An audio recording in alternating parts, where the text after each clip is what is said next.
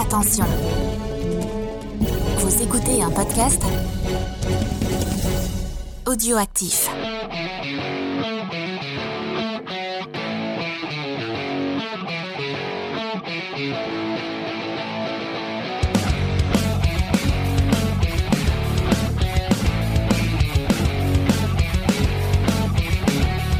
Bonjour et bienvenue dans la Comics Sphere, le podcast qui fait le tour du monde des comics pour vous en présenter ce trésor caché. Je suis votre hôte, Spades, et pour m'accompagner, il a revêtu son plus beau slip en peau de bête, accueillons Greg Pigeon. Ouais, salut Spade. Et effectivement, j'ai mis mon plus beau slip parce qu'il fait très chaud, euh, même chez moi, euh, dans le Grand Nord. Donc, euh, en slip. Ah ouais, donc il fait très chaud dans le Grand Nord, il fait quoi, 12 degrés, c'est ça? Arrête, tu rigoles. euh, je, suis- je suis sorti tout à l'heure. euh, J'avais, j'avais seulement un pull. Waouh T'as laissé la, la parquet à la maison, c'est pas mal C'est ça. Ouais. Mais aujourd'hui, on va plutôt parler de coins euh, très très chauds et humides, hein, plutôt. Ouais. Alors aujourd'hui, une fois n'est pas coutume, nous n'allons pas nous intéresser à un comics en particulier, mais plutôt à un personnage, un personnage très important de la culture populaire du XXe siècle, puisqu'il s'agit de Tarzan. Alors il a connu une belle et longue vie, que cela soit dans les romans, dans les films, dans les comics, dans des adaptations radiophoniques, dans des pièces de théâtre, dans des jeux vidéo, dans des séries télévisées, et j'en passe. Mais Tarzan, c'est avant tout la création d'un homme, Edgar Rice Burroughs, et Space, tu vas nous le présenter. Oui, tout à fait. Donc euh, Edgar Rice Burroughs, c'est un Américain. Il est né le 1er septembre 1875 et c'est le quatrième fils d'une famille de cinq enfants. Ce qu'il faut savoir sur sa famille, c'est que c'est une des familles les plus anciennes euh, des États-Unis euh, anglo-saxonnes, parce que c'est un descendant en fait de Edmund Rice, l'un des premiers colons à descendre euh, du Mayflower dans la baie du Massachusetts. Edgar Rice Burroughs en retire une énorme fierté de, cet héritage parce que comme il l'écrira lui-même dans la préface du livre de sa mère, parce que oui, sa mère aussi a écrit un bouquin qui s'appelle Memoir of a War Bride, le plus beau cadeau que lui firent ses parents était le sang rouge des puritains et des pionniers qui lui fut transmis non contaminé. Ah ouais, quand même. Ça calme à d'entrée, hein. Ah la vache. Donc, euh, le père de Edgar, George Tyler Burroughs, c'est un vétéran de la guerre de sécession qui a servi dans l'armée de l'Union. On n'aurait pas dit avec la phrase. euh, Ouais, euh, donc euh, l'Union, c'est le Nord en fait. hein. Et euh, donc lui, lui, il a commencé depuis la bataille de, de Bull Run, donc le 21 juillet 1861, qui est une défaite cuisante pour l'Union, et jusqu'à la fin de la guerre. Après la guerre, en fait, il va se lancer et réussir en, en affaires. Et il va partir avec sa famille vivre à Chicago en, en 1868. Il va s'enrichir en investissant dans une manufacture de piles, la American Battery Company. Pourtant, lui et Edgar, ils vont détester vivre à Chicago, où en fait ils vont voir leur quartier aux hautes maisons de style victorienne se faire envahir peu à peu par des vagues d'immigration successives, irlandaises, allemandes et afro-américaines venues du sud euh, dans l'espoir de trouver du boulot dans la grande ville du nord qui fait le pont entre l'est et l'ouest du pays. Ah mais quelle horreur, des immigrés. De plus, en fait, euh, quand Edgar va avoir 12 ans, donc en 1887, une épidémie de diphtérie va frapper la ville. Ah. Et en fait, dans le but de protéger Edgar, ses parents vont l'envoyer dans la seule école privée disponible pour accueillir euh, leur fils, la Miss Cooley Schools for Girls à Maplehurst. Il va dans une école de filles, ah, c'est le bon plan ça. Oui, ben justement, lui, il l'a vécu de- comme une humiliation suprême, euh, Edgar, parce que pour lui, il faut être un homme impur, un vrai, un dur. Et euh, franchement, ouais, de, de se retrouver dans une école de, de filles, ça le fait pas pour lui. À l'âge de 15 ans, il va rejoindre son frère Harry en Idaho, où celui-ci avait un ranch, et il va découvrir en fait la vie au grand air, et euh, c'est ce qui va le conforter dans sa haine des métropoles. Mais en fait, peu de temps après, son père va le rappeler pour l'envoyer en école militaire, pour euh, qu'il apprenne la rigueur et la discipline inhérente à la nature d'un vrai homme. Ah, son père il a fait longtemps dans l'armée, donc ça, Voilà, euh, ça se comprend. hein. voilà. Et en fait, bah, le problème, c'est que Edgar euh, va échouer euh, passablement, puisqu'il va se faire éjecter de la Phillips Academy de Andover, Massachusetts, à la fin de sa première année, à cause de résultats euh, qui sont bien en dessous des standards d'excellence acceptés par l'école. Et il sera fi- finalement diplômé à la Orchard Lake Military Academy dans le Michigan, malgré de faibles résu- résultats et une incapacité à se plier aux contraintes de la vie militaire. Hmm. Donc tu te dis, le mec, il est pas du tout prévu pour... euh, pour devenir euh, bidasse. Ouais. Mais pourtant, il va adorer l'expérience, la vie militaire. Il va tenter en fait de rejoindre euh, l'école de West Point. Donc c'est juste la plus grande école militaire américaine. Et forcément, vu qu'il est pas bon, bah il va rater euh, lamentablement euh, l'examen d'entrée. Et donc, euh, en fait, seconde humiliation de sa vie. hein. Déjà, il va dans des écoles de films. En plus, il est pas capable de rentrer euh, dans une école militaire. Et ben, dans le but de prouver qu'il est un vrai homme à lui et à son père, il va mentir sur son âge et s'enrôler dans l'armée et se porter volontaire pour rejoindre les rangs de Fort Grant en Arizona. Mhm. Ce qui va pas être une mauvaise expérience pour lui parce que c'est notamment là-bas que sa perception des immigrés américains va va changer en se trouvant à leur côté. En fait, il va même dire d'eux que la majorité d'entre eux sont des beaux soldats, volontaires et prêts à se plier à la discipline. C'est plutôt cool. Mais bon, Ouais, ouais, enfin, c'est une question de point de Ouais. vue, hein, mais oui. oui, oui. mais lui en plus euh, dans la même phrase, il rajoute mais ils n'ont que peu de respect pour les, euh, les officiers et n'offrent que peu ou pas de raison pour qu'on les respecte. D'accord. Sympa. Autre temps, autre mœurs, Voilà. Sympa, mais pas trop. De la, de la même manière, en travaillant régulièrement avec le 24e régiment d'infanterie, composé exclusivement de Noirs américains, parce que oui, euh, donc on est quand même à la fin du 19e, hein, donc euh, c'est plutôt la ségrégation euh, qui est la règle. Et ben en fait, il va admirer leur professionnalisme et leur habileté, et il va dire d'eux que sans aucune exception, ils étaient meilleurs à diriger que nos propres sergents blancs. Hmm. Enfin, il va surtout euh, avoir un petit kink euh, pour euh, les femmes apaches dont il trouve le dédain total dans lequel elles tiennent le soldat blanc pour le moins édifiant. D'un côté, euh, ce côté hautain et puis le, la peau euh, rouge. Est-ce que ça serait pas une source d'un personnage qui va créer euh, quelques années plus tard, la fameuse Dijatoris Mhm. Mais pour en revenir à, son goût militaire, son aventure à Fort Grant, ça va être très décevant.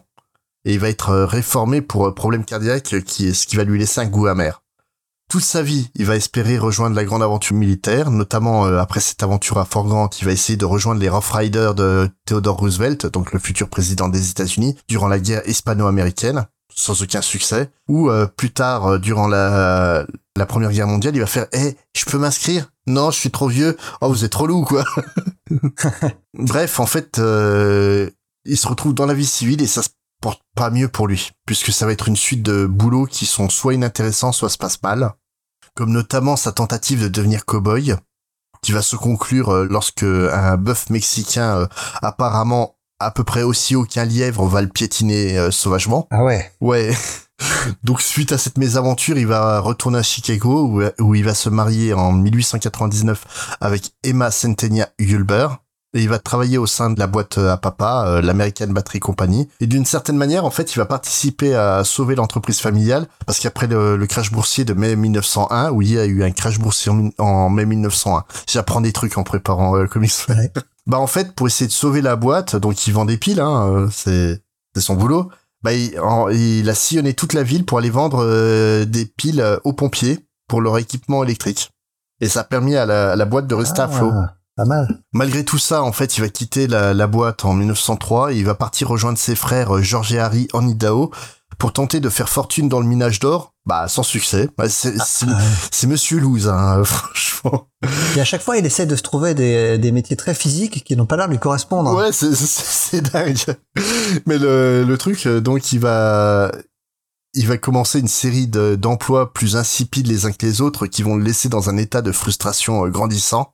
En 1910, donc euh, sept ans après ça, il en peut tellement plus en fait qu'il est euh, sujet à des violentes crises de migraine parce que ça fait quand même six ans qu'il travaille euh, pour des boulots de merde euh, sans prendre le moindre repos. Et en gros, pour expliquer, il a travaillé en tant que chrono dans une, dans un, chantier de construction. Donc la base, c'est euh, donc prévenir euh, quand le début du poste et la fin de poste. Mais le vrai boulot, en fait, c'était l'envoyer ramper sur des, pans, euh, des, poutres en métal euh, à plusieurs euh, mètres de hauteur, euh, ce qui n'était pas du tout pour lui, quoi. Hmm. Et il a fait plein de boulots de, bureau à la con et euh, il va conclure en 1910 que sa vie est un échec total.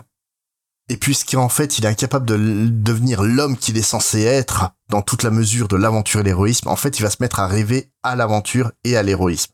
Et paradoxalement en fait lui qui rêvait d'une vie de, de vrai homme qui vivait la grande aventure, bah, il va voir en fait sa, sa propre cousine Kate Rice qui était mathématicienne devenir une véritable aventurière et chercheuse d'or au Canada Ah. qui est une véritable légende euh, de, de l'aventure du début du siècle, quoi. Tu vas voir que c'est un thème récurrent, le, la- les gens qui cherchent de l'or au Canada. On va y revenir tout à l'heure ouais, pour un des, pour un des artistes. Oui. Mais euh, donc, euh, Edgar Burroughs dira lui-même « Je restais éveillé la nuit, me racontant à moi-même d'étranges histoires à lever les cheveux sur la tête, plus abrutissante était ma journée de travail, plus étrange étaient mes histoires. Mais alors attends, je, je, je t'arrête deux secondes. Tu, tu m'as dit qu'il est né en 1870, hein, quelque chose comme ça? Ouais. Il a déjà Ouais. presque 40 ans là. Ouais, bah, bah Ah oui, ouais. justement. Et en fait, en, en 1911, il va prendre un travail de rêve en tant que manager de vendeur de taille crayon. Ah ouais, d'accord. Ouais. Et en fait, une partie de son boulot, ça va consister à vérifier les pubs de son entreprise dans les magazines. Et comme étrangement, bah, il s'ennuie au boulot. Sais pas pourquoi. Il va commencer aussi à lire les histoires publiées dans les magazines et il va être surpris par leur qualité et il se rendra compte que, selon ses mots, si des gens étaient payés pour écrire des déchets comme je venais de lire dans certains de ces magazines, alors je pourrais écrire des histoires tout aussi pourries. Optimiste, hein, le monsieur. Ouais, ou quelque part, euh, il se rend, il, arrive justement à juger, euh, à juger de, de, de ce qu'il lit et qu'il est capable de faire au moins aussi bien. Oui, tout à fait. Et c'est justement donc ainsi qu'à 35 ans, sans aucune connaissance de la manière d'écrire une histoire, sans connaître qui que ce soit dans la profession, il va entamer la rédaction de sa première histoire, Digatoris, princesse de Mars. Par contre, il va avoir super honte de, de faire ça, quoi.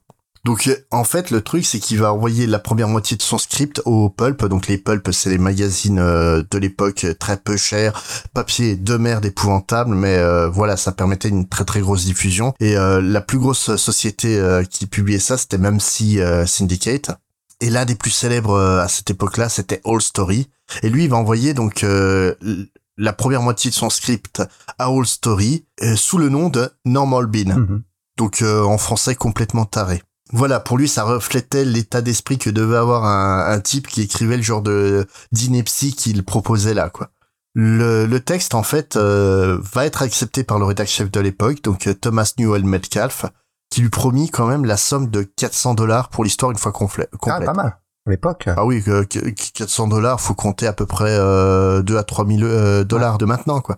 Elle va être publiée sous forme de feuilleton en 1912 sous le titre Under the Moon of Mars et la réception du chèque sera pour Burroughs le premier grand événement de sa vie alors qu'il travaillait pour euh, System, un magazine d'affaires qui est considéré comme étant son pire boulot qu'il va quitter en, en 1913 pour pouvoir vivre pleinement de sa plume après avoir écrit et vendu ses deux premières histoires de Tarzan. Ah, et donc il, il travaillait encore malgré le malgré le succès de, du premier roman Tarzan. ouais. Voilà, bah oui, 400 dollars, euh, c'était euh, c'était une somme, mais c'était pas non plus une Ah, ça c'était pour déjà Toris, pour Tarzan il l'a peut-être vendu plus cher, je sais pas. C'est à peu près dans les dans les mêmes gammes de prix. En fait, Tarzan, ça représente pleinement le héros à l'américaine, comme Burroughs l'a toujours rêvé, comme il a toujours voulu être. Tarzan, seul face à l'adversité, brillant, capable de l'impossible, mais surtout en fait, euh, qui démontre toute la haine que- qu'a Burroughs de la modernité. Mhm. notamment euh, les, les rencontres avec euh, les les blancs civilisés, ça se passe rarement bien dans, dans- au début de Tarzan. C'est il les voit vraiment comme des mauviettes. Pourtant, en fait, Burroughs, euh, bah, la modernité, ça lui sert quand même, parce que sa richesse, elle vient pas uniquement de ses écrits. C'est il a eu une idée complètement euh, surréaliste à l'époque. Tous les financiers l'ont traité d'imbécile, que c'était complètement ridicule. Il va franchiser ses créations Hmm. notamment Tarzan, en permettant le transfert des aventures euh, du héros dans tous les médias possibles et inimaginables.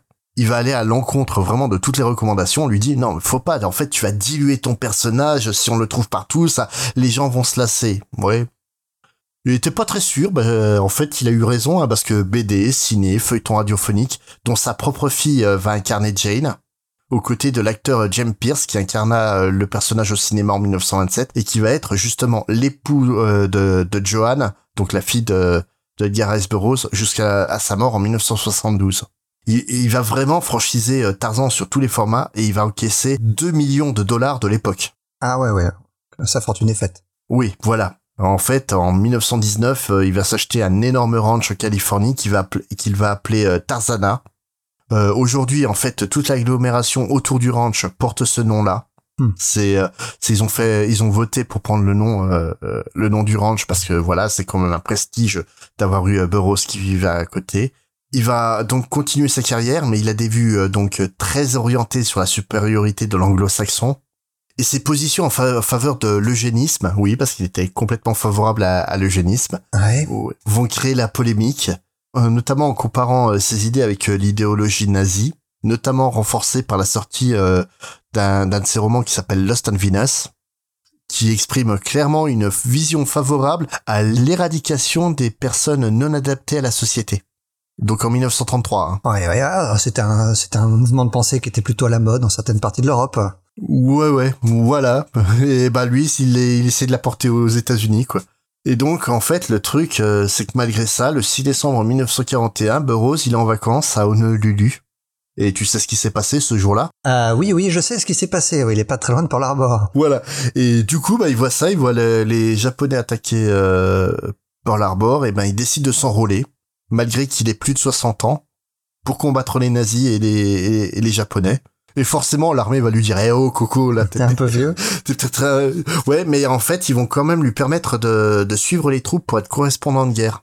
Il va mourir donc le 19, ma- euh, 19 mars 1950, à l'âge de 74 ans, laissant derrière lui en fait des romans qui vont devenir des piliers de la culture populaire à travers le monde et qui vont inspirer de très très nombreux auteurs, dont notamment Ray Bradbury, qui euh, n'arrête pas de, de dire que sans euh, Edgar Rice Burroughs, euh, toute la jeunesse américaine n'aurait pas eu l'imaginaire qu'il avait, Ouais. ou Michael Moorcock, le donc le papa de Elric euh, de Melanie Bonnet, qui euh, d'ailleurs a travaillé longtemps en tant que rédacteur à- au magazine Tarzan. Et, et, euh, et même pour rester dans le milieu du comics, Siegel et, Schu- et Schuster euh, parlent de Tarzan comme, comme une influence majeure pour leur création de Superman. hein. Ah oui, oui, oui, tout à fait. C'est, vraiment, c'est euh, Tarzan, c'est un personnage qui est beaucoup plus important euh, qu'on le pense. Quoi. Et justement, euh, toi, tu, vu que tu parles de Siegel et Shuster, tu veux lui parler de, de son importance au niveau comics? Ah ouais, alors il va falloir attendre un petit peu après la sortie du premier roman parce que tu as parlé de la, la, la franchisation du, du personnage de Tarzan. Mhm. faut attendre 1928, Ouais. donc euh, plus de 15 ans après la sortie du, du premier roman, pour voir arriver Tarzan en comics,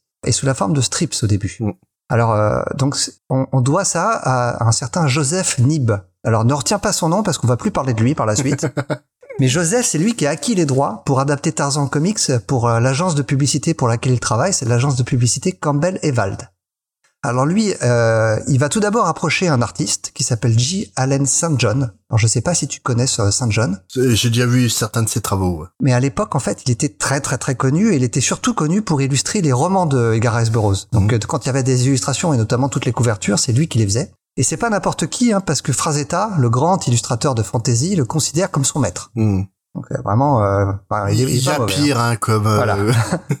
Et C'est un, un vrai vrai précurseur euh, pour la représentation de la, la fantasy moderne. Mais euh, Saint John, en fait, il se fait une très haute idée de lui-même et, et il considère notamment que faire des, des funnies, Mm. euh, parce que c'est comme ça qu'on appelait les strips à l'époque, c'est pas pour lui, donc il refuse. Ouais. Et c'est euh, Harold R. Foster qui va se retrouver à, à- à ce qu'on lui offre le, le poste. Alors je dis, on lui offre le poste, en fait, on lui impose, hein, parce qu'il il est dans la même agence de, de publicité. Il a pas du tout envie de travailler là-dessus. mais il- T'es un peu plus jeune, tu vas bosser là-dessus et puis tu te tais.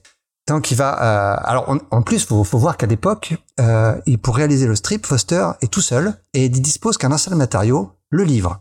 Et, et, euh, et c'est pas du tout commun les, de faire des strips à l'époque et surtout des adaptations de romans. Donc euh, hmm. faut vraiment qu'il invente, il invente un langage. Il va faire toute l'adaptation lui-même. C'est un vrai tour de force, hein, parce que lui, il- encore une fois, il n'est pas dessinateur de strips, il est illustrateur. Donc il connaît rien du tout à l'art séquentiel, euh, qui est encore un art débutant à cette époque-là. C'est l'avantage, c'est que personne connaissait rien à l'époque. Ouais, mais faut tout inventer. Ouais. Et donc il va inventer le- les, les grandes cases, hein, qui est très typique de son style, des grandes cases avec pas de but de dialogue, mais euh, des, des textes qui sont écrits en, en haut des cases. Mm. Euh, en fait, il, va illustrer euh, ces strips, et c'est plutôt des illustrations avec des commentaires. Ouais. Et euh, donc Tarzan va sortir pour la première fois sur le, sous la forme d'un comic strip à partir du 7 janvier 1929. Mm. Retiens bien cette date, on va y revenir. Et petite anecdote rigolote, Tarzan sort le même jour qu'un autre euh, strip qui va faire date, c'est Buck Rogers. Mm. Et à l'époque, ce sont les deux premiers strips sérieux d'aventure. Parce que oui, euh, malgré le grand succès des romans Tarzan, sortir un strip centré sur ce personnage, c'était un vrai pari. Parce que les, les comics qu'on trouvait dans les journaux, c'était, comme je disais plutôt, des, des funnies, donc une page pour se détendre et rire un bon coup. Hmm. Mais euh, donc, quand Metro- Metropolitan Newspaper Service, le, le distributeur du strip, ils, ils, ils avaient vraiment aucune idée de savoir si les lecteurs de journaux allaient accepter une histoire d'aventure sérieuse. Ouais, mais le plus drôle, ouais, c'est comme tu dis, c'est sorti le même jour qu'un autre pilier de la culture pop aux États-Unis, quoi. Buck C'est dingue, Rogers, hein. ça, ouais. le 7 janvier 29. Et, euh, et, et les deux vont avoir un succès incroyable, immédiat et phénoménal. Et Al Foster va, va devenir un peu le roi du pétrole. Oui, un peu, ouais. Et encore, tu vas voir, pas tout de suite, tout de suite, parce qu'il va adapter le premier roman, euh, six jours par semaine pendant dix semaines, Mm. donc entre le 7 janvier et le 16 mars. Ça va vraiment exploser, et, c'est dû en grande partie au talent de Foster, hein, Mm. parce qu'il a, il a un vrai sens du réalisme, et il dessine les anatomies comme personne. C'est un, c'est un vrai talent qu'il a. Et on le considère encore aujourd'hui comme le père du strip d'aventure. Oui. ça. Non, et puis euh, Al Foster euh, est surtout connu pour un pour euh, Prince Vaillant. C'est d'ailleurs. Et euh, honnêtement, moi, ça, ça me fait beaucoup rire. euh, quand on parle avec euh, les, les jeunes qui commencent à s'intéresser aux comics aujourd'hui, ils nous sortent en fait qu'aujourd'hui les dessinateurs euh, dé- détaillent beaucoup plus leurs dessins euh, que, que dans le temps. Et vous avez jamais lu de Al Foster, hein, les gars. Ah, oui, ça. Vraiment, c'est c'est une leçon à chaque case. hein. Al Futter, c'est le maître, de toute façon, c'est le maître de tous les grands dessinateurs du, du- de l'âge d'or du comics, tous ceux qui sont venus après, donc Kirby, Hollywood et, et compagnie. Ils parlent tous de deux, euh, de deux grands dessinateurs, c'est Al Fuster et Alex Raymond. Bah oui. Donc euh, Flash Gordon euh, pour Alex, Alex Raymond. Donc, alors tu vas me dire, mais qui est Al Fuster Bah, qui est Al Foster? Même, même si tu te doutes que je le connais déjà, parce que j'en parle un peu. Eh ben, euh, on pourrait faire un film sur sa vie. Euh, alors, il est né à Halifax, en Nouvelle-Écosse, en 1892. Mhm. Son père est mort quand il avait 4 ans. Mhm. Et en 1906, son beau-père, donc il est complètement désargenté, il décide de, de déménager sa famille à Winnipeg. Si tu veux dire que c'est un immigré, oh mon dieu. Ah ouais, exactement. Et encore, il va re-immigrer plus tard. Tu voir, ça va lui causer des soucis. Euh, donc là, on est, euh, on est au début du, au début du XXe siècle et Al Foster est un jeune adolescent très sportif. Ouais. Alors, faut se l'imaginer, c'est un peu le blond de Gad Elmaleh. Il excelle dans tout. Tout ce qu'il fait, il est, il est fort. Donc, il fait de la boxe, il fait de la crosse, du hockey, du rugby, du foot, du baseball. Et à chaque fois, c'est le meilleur. En fait, c'est le reverse Edgar Rice Burroughs, quoi. Un, un peu. c'est une vie de merde, mais il est doué. Tandis que l'autre, il a une bonne vie, mais il est, il est nul. Ouais, ça, ça passe. Et, et en plus de toutes ses activités sportives, il excelle aussi dans une autre activité. Alors là, c'est, il n'y a pas vraiment de suspense, c'est le, dessin. ouais. Alors il est complètement autodidacte parce que sa famille n'a pas un penny et donc il est obligé même de quitter l'école alors qu'il est qu'en neuvième année. Mhm. Et c'est là, c'est à ce moment-là qu'il développe une passion pour l'art et se forme euh, tout seul grâce à un, un cours d'auto et auto-éducation qui est à la bibliothèque de Winnipeg. Et euh, pour apprendre l'anatomie, euh, vu qu'il est plutôt bien foutu, bah, quel meilleur modèle que lui-même Alors il se met tout nu devant un vieux miroir fêlé et il se dessine. Et c'est comme ça qu'il apprend à dessiner un corps humain. Alors, on comprend hein, parallèlement à ça que sa vie, elle n'est pas forcément très rose parce que pour subvenir aux besoins de sa famille, donc de, ses parents, hein, il les aide et, pour payer son, école d'art, il chasse et il pêche et il revend euh, les, produits de ses exploits euh, dans la nature. C'est vraiment. C'est un braconnier, quoi. Ouais, ouais, c'est exactement ça. c'est des microquettes, euh, en vrai. Et il va être, il va avoir son premier travail de professionnel à 18 ans euh, quand il va faire des illustrations pour un catalogue de vente par correspondance. Mhm. Euh, il va épouser euh, Helen Wells en 1915, mais les temps sont très très durs pour le couple, et non parce que lui c'est un jeune artiste qui doit subvenir euh, aux besoins d'une femme et de deux enfants, et euh, il va abandonner sa passion pour l'art et euh, son- ses rêves de devenir euh, illustrateur professionnel, et il va devenir guide puis prospecteur en milieu sauvage en Ontario. Il va exploiter une mine d'or, donc euh, comme la, la c'était qui? C'était La cousine, la cousine euh, la de Burroughs, ouais, de, de Rice Burroughs. Donc il va exploiter une mine d'or pendant près de trois ans, mais finalement il se fait voler sa concession. mais c'est pas la fin des galères pour lui. Hein. Donc ils sont obligés de retourner à Winnipeg. Il reprend, il essaie de reprendre une carrière artistique, mais en 1919 il décide de tout quitter et partir seul à Chicago pour faire décoller sa carrière d'artiste. Parce que c'est vrai qu'à l'époque, la fin des années 10, début des années 20, à Chicago, c'est vraiment euh, ça, c'est là que ça se passe. hein, Mm. c'est là qu'il faut être. Alors il est à Winnipeg.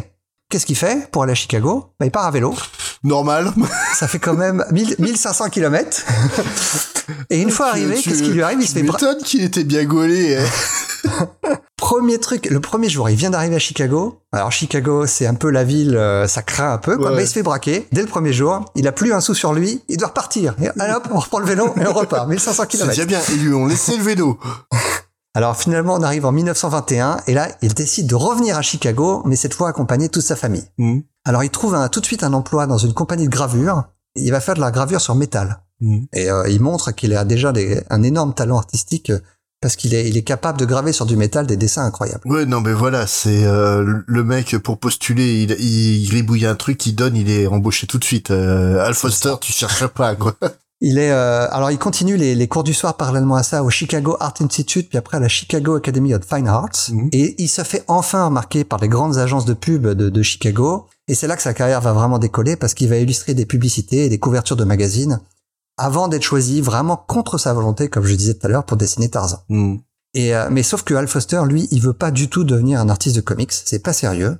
Illustrer Tarzan, c'est un one shot. On le fait parce qu'on lui dit qu'il faut qu'il le fasse, mais c'est tout. hein. Dans sa tête, il adapte le premier roman et ça suffit. Donc malgré l'énorme succès que va connaître Tarzan, il s'en tient à cette décision Et il retourne illustrer des couvertures de magazines parce que euh, c'est bien plus sérieux et il veut faire vivre sa famille lui. hein. Donc euh, Metropolitan, ils sont bien embêtés. Il faut qu'ils trouvent un remplaçant à Foster immédiatement parce que ça se vend comme des petits pains hein, les journaux dans lesquels Tarzan apparaît. Donc ils ont tout intérêt à ce que ça s'arrête pas. Et donc après euh, seulement 12 semaines après la conclusion de Tarzan, il commence à publier sa suite en juin 1929 avec un certain Rex Maxon au dessin. Alors là, je pense que ce, ce nom ne te dit rien. Non. Et pour cause, Maxon euh, n'a pas le talent de Foster. Ça, c'est le moins qu'on puisse dire. Euh, c'est un bon petit faiseur. Et figure-toi qu'il va dessiner Tarzan en quotidien tous les jours pendant 18 ans. Oh la vache. Et en mars 1931, il va même lancer, c'est lui qui lance le, le- le strip Tarzan Sunday. Mm. Donc une pleine page tout en couleur. Mais, et c'est là qu'il y a un mais, le, le problème de Maxon, comme je te l'ai dit, c'est qu'il est pas au top. Mm. Euh, il est assez médiocre même. Et ce qui passe bien sur des petites bandes en noir et blanc mal imprimées, eh ben sur des pleines pages en couleur, ça passe pas et ces insuffisantes, elles, elles éclatent au grand jour. À tel point que Edgar Rice Burroughs, lui-même, il décroche son téléphone, il appelle l'éditeur et il dit à l'éditeur, dis donc, est-ce que ça vous dirait que j'envoie des photos d'animaux à Maxon parce qu'apparemment il sait pas à quoi ça ressemble?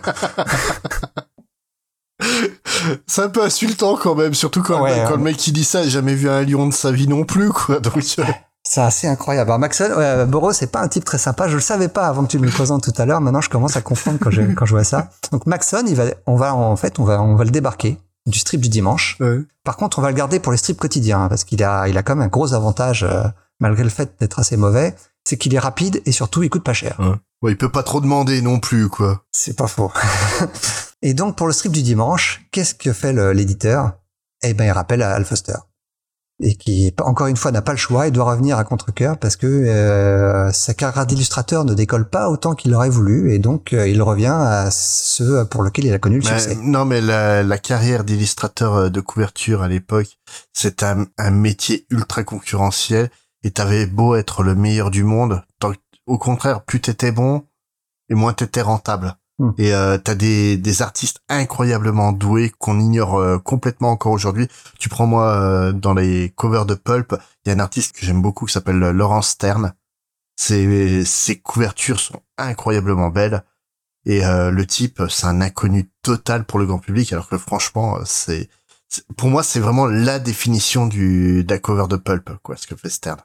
Ah ouais, mais fallait faire du comics. Eh oui. Parce que finalement, c'est euh, sur, sur le coup, Foster, quand on lui dit euh, qu'il faut qu'il revienne sur Tarzan, il accepte, mais euh, il le dit après après coup quand sa carrière est faite. À l'époque, j'avais l'impression de me prostituer. Donc c'est dire à quel point il était oh, il était vraiment pas heureux. Hein. Et finalement, il va se révéler sur Tarzan. Il va délivrer des pages incroyables, tant et si bien qu'il va finir par y prendre plaisir. Il va même être fier de son travail. Il va pendant deux ans développer une séquence égyptienne qui va devenir un véritable événement éditorial. Les gens vont s'arracher les journaux pour savoir ce qu'il se passe jour après jour. Mm. Et Foster va donc créer le Tarzan définitif, qui est à la fois noble et aristocrate, mais qui garde quand même toute son animalité. Mm. Il va influencer tous les artistes qui vont suivre après sur Tarzan. Oui, ça, ça m'étonne pas. hein. C'est, vraiment sur Tarzan et comme tu dis, il est très noble. Il a une stature tout le temps extrêmement droite et compagnie. Et, ses- et ses mouvements sont d'une fluidité euh, qui sont incroyables, quoi. Il va dessiner donc Tarzan tous les dimanches pendant près de 5 ans, jusqu'en 1937, avant qu'il décide d'abandonner le personnage pour se lancer sur sa propre création, dont tu as parlé tout à l'heure, Prince Vaillant. Les Princes Vaillants, qui va dessiner jusqu'en 1970 et scénarisé, scénarisé jusqu'en 1979 à l'âge de 87 ans. Al Foster est décédé le 25 juillet 1982, euh, trois semaines avant son quatrième, 90e anniversaire. Mais tout à l'heure, je parlais aussi d'une autre série qui, comme Prince Vaillant, a commencé en strip et qui a duré plusieurs décennies avec le même auteur euh, derrière. Et donc on, re- on revient à Tarzan. Euh, on- on lâche un petit peu euh, Foster, c'est ça y est, c'est fini. En 1937, il en a terminé avec Tarzan. Et c'est un certain euh, Burn Hogarth Mm. qui va le remplacer pour le strip du dimanche. Qui, pour moi, est en fait le dessinateur euh, ultime de Tarzan. Alors, il y a débat, il y a débat déjà entre nous. Je vais revenir dessus tout à l'heure. Alors, Ben Hogarth, il est né à Chicago euh, le jour de Noël 1911, Mm. et c'était vraiment naturel qu'il dessine Tarzan parce que euh, qu'est-ce qui s'est passé euh, en 1911 euh, aux alentours de Noël? Eh ben, c'est en fait c'est le même mois que Burroughs écrit Tarzan of the Apes. Ouais. Coïncidence? Je ne pense pas. Non. Alors par contre, contrairement au choix de, de Maxon, le successeur de Foster, il est choisi avec grand soin. Et Hogarth, il est sélectionné parmi une bonne douzaine de candidats. Lui, il postule sur le poste. Ouais. Et c'est un choix qui va s'avérer payant parce que, euh, donc, tu l'as dit, toi tu aimes beaucoup ce, ce dessinateur. Encore aujourd'hui, il est considéré comme le deuxième plus grand dessinateur de Tarzan. Mm. Le premier étant euh, Al Foster. C'est c'est un, un petit prodige du dessin. Ouais. Il est rentré au Chicago Art Institute à l'âge de 12 ans avant de devenir professionnel à 15. Et c'est à 26 ans qu'il prend la suite de Foster sur, euh, sur Tarzan et sa première planche, elle paraît le 9 mai 1937. Alors il va repousser les limites du médium avec son approche sur Tarzan et il va avoir une énorme influence lui aussi sur les artistes qui vont le suivre. Euh, par contre, il a des grands problèmes à se fier au, à, son éditeur. Il, notamment, il en a assez des restrictions qu'on lui impose et il quitte Tarzan en 1945 pour lancer sa propre création. Un personnage qui s'appelle Drago, qui malheureusement n'est pas rentré à la postérité à tel point que euh, Hogarth doit revenir un petit peu la queue entre les jambes en 1947 sur Tarzan, mais avec cette fois l'assurance d'un contrôle éditorial total, et il finit quand même par quitter Tarzan encore une fois en 1950, et cette fois-ci à la suite d'un conflit avec le syndicat sur les droits des réimpressions des, des titres au, en dehors des États-Unis. C'est une histoire de gros sous. Mmh. Alors là, on parle de strip, euh, mais on n'a toujours pas parlé de comics, Mmh. au format magazine. Et alors, c'est en 1948 le premier comics Tarzan va sortir, soit 19 ans après son apparition dans les journaux. Et on va les retrouver à l'époque à côté des, euh, publications euh, qui étaient vendues pour la jeunesse, les fameux comics. Donc les, alors il y avait très peu de comics de super-héros à l'époque. On en a déjà beaucoup parlé en après-guerre. Les, les jeunes de cette époque-là n'ont pas envie de de lire d'histoires de super-héros. Ce qui fonctionne, ce sont les comics de romance, les comics de guerre, d'aventure et euh, l'aventure un petit peu euh, de, de tout genre, hein, parce que ce soit dans l'espace ou dans le Far West. Donc un comics consacré à Tarzan, ça a tout à fait sa place sur ce marché-là. hein. Tout à fait. Alors on avait déjà eu des comics en fait de Tarzan, mais c'était des réimpressions des strips qui sortaient sous format comics. Là, c'est en 1948, c'est la toute première fois qu'on a un comics Tarzan Mm. avec des histoires nouvelles. Ouais, une série régulière Tarzan, quoi, en gros. Ouais. Alors que le, le tout premier comics. euh, alors en 1947, il y avait déjà eu deux petits one shots qui étaient euh, qui étaient sortis dans un magazine anthologique, mais le tout premier comics Tarzan donc voit le jour en, en 48 et il est publié par Dell. Mm. Alors Dell, c'est une évanescence de Western Publishing. Et ils vont lancer, ils vont inaugurer leur Jungle World. Ils l'appellent déjà comme ça à l'époque, ou le Tarzan Universe, on pourrait l'appeler aujourd'hui. Il y a une grande différence avec les strips qui sortaient les années d'avant, c'était que les, les comics ne sont plus des adaptations des romans de Burroughs. Mmh. Ils s'en l'éloignent même carrément, euh, et ils font référence plutôt aux films, parce que les films sont rentrés dans l'imaginaire collectif beaucoup plus que les romans Et, dans, les années, et- dans les années 50. Ouais, et déjà les films en fait avaient apporté des grosses modifications euh, au Tout personnage. Notamment en fait Tarzan dans les romans, il est pas élevé par les singes, mais par une euh, par une race de chaînons manquants en fait, Ouais. Ah ouais. et qui, qui a complètement disparu dans les films parce que bah Et il vit pas dans la jungle, il vit dans un grand manoir en bordure de jungle. C'est un Ouais. aristocrate en fait dans les romans, ce qui est pas du tout le cas dans le dans les films euh, ou après dans les comics dans les, dans les comics de ces années-là. c'est c'est vraiment très différent ouais c'est mais ça a été pour des questions de réduction euh, enfin de restrictions euh, budgétaires et de capacité d'effets spéciaux en fait que que le Tarzan tel qu'on le connaît a été créé dans les films Et Jane par exemple, qui était euh, blonde dans les romans, euh, elle devient brune dans les comics aussi, comme dans les films. Mmh. Euh, Il il y a un moment où vraiment qui va qui va être charnière, c'est le moment où les auteurs de l'époque, donc c'est Jesse March et Gaylord Dubois, ils vont cartographier le monde de la jungle et ils vont complètement ignorer la carte euh, qui était proposée par Burroughs. Donc ils reprennent l'univers des, des- des films encore une Mm. fois. Alors c'était pas la première fois parce que déjà dans les strips, Maxon avait déjà adapté des, des quelques films en strips, Mmh. mais c'était un petit peu considéré comme en dehors du canon. ouais. Et donc c'est le, le créateur de Turok, Gaylord Dubois, qui va s'occuper des, des scripts et un poste qu'il va occuper pendant 25 ans. Il va écrire 25 ans de comics euh, Tarzan. C'est marrant, Turok, ça ressemble quand même beaucoup à une série euh, de romans de, de Burroughs. Euh, Ça, ça ressemble quand même beaucoup à l'univers de Caspak euh, qui a créé Burroughs aussi. C'est en fait, on a pris un, en dessinateur un mec qui travaille sur un rip-off de, de Burroughs pour faire du Burroughs officiel, quoi. Scénariste, hein, pas dessinateur. Euh, scénariste, Dubois, il est scénariste. Ouais, ouais. C'est euh, au, au dessin à l'époque, c'est Jesse Marsh qui fait les débuts et euh, il forme un duo euh, hyper efficace, mais par contre, il, ça révolutionne rien en fait. Et Tarzan en comics va vivre sa petite vie hein, pendant pendant pendant une dizaine d'années. Il faudra attendre vraiment 1962 pour qu'un changement notable relance vraiment l'intérêt autour du personnage. Et en fait, il y a une concomitance d'événements qui vont se passer à cette époque-là, qui vont faire que Tarzan, euh, il va y avoir un petit retour de flamme de Tarzan, parce que déjà Western Publishing qui, laissait Dell publier à l'époque, va décider de lancer sa propre gamme de comics, qui va s'appeler Golki Comics. C'est un éditeur euh, fort légendaire, ouais, c'est Ouais. légendaire. Et c'est au sein de cette compagnie que va débuter un artiste qui va révolutionner le personnage de nouveau. Euh, le troisième grand dessinateur de, de Tarzan, c'est Ross Manning. Mm. Et euh, donc on est au, au début des années 60 et vraiment l'engouement autour de Tarzan commence. Dans les années 50, c'est vraiment essoufflé. Eh bien, dans les années 60, ça repart de nouveau parce que les romans de Burroughs connaissent, connaissent une seconde jeunesse. Est-ce que tu sais pourquoi? Aucune idée, nouveau film? Non, eh ben dans les années 60, c'est l'explosion du marché du livre de poche Ah aux oui. États-Unis. Ah oui, effectivement. et si tu combines ça au fait que la plupart des, des œuvres de Burroughs sont désormais libres de droit, et ben, il va y avoir plein d'éditeurs qui vont se lancer dans le milieu de l'édition pour euh, et puis euh, évidemment tant qu'à faire autant publier des choses qui sont gratuites. Oui. Donc il va y avoir pléthore de, de romans Tarzan qui vont être disponibles sur le marché Mm. et ça va cartonner. Alors Tarzan euh, en comics, on est en 1964, on est rentré dans l'âge d'argent du comics. Et, euh, et Golki va lancer plusieurs séries. Alors la première qui vont se lancer, c'est Korak Son of Tarzan en janvier 64, qui va être dessiné par Manning avant que lui ne récupère le, le, le grand titre, le titre majeur Tarzan. Alors qui est Ross Manning, tu vas me demander? Mais qui est Ross Manning?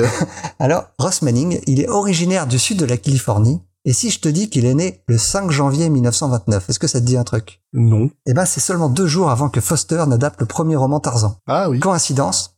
Je ne Oh. crois pas. Tu- Tout est lié. Tout est lié. Alors son père, son père c'est un, sale immigré parce qu'il était canadien. Oh. Et il est immigré en Californie où il a occupé de multitudes d'emplois et il est mort quand Russ avait à peine 13 ans. Mm. Russ est un très jeune, il a un talent euh, précoce pour le dessin et ses premières, euh, ses premières influences, eh bien figure-toi, c'était les romans de Burroughs illustrés par St. John. Et ensuite il s'est pris d'amour pour les strips de Al Foster et, et Bern.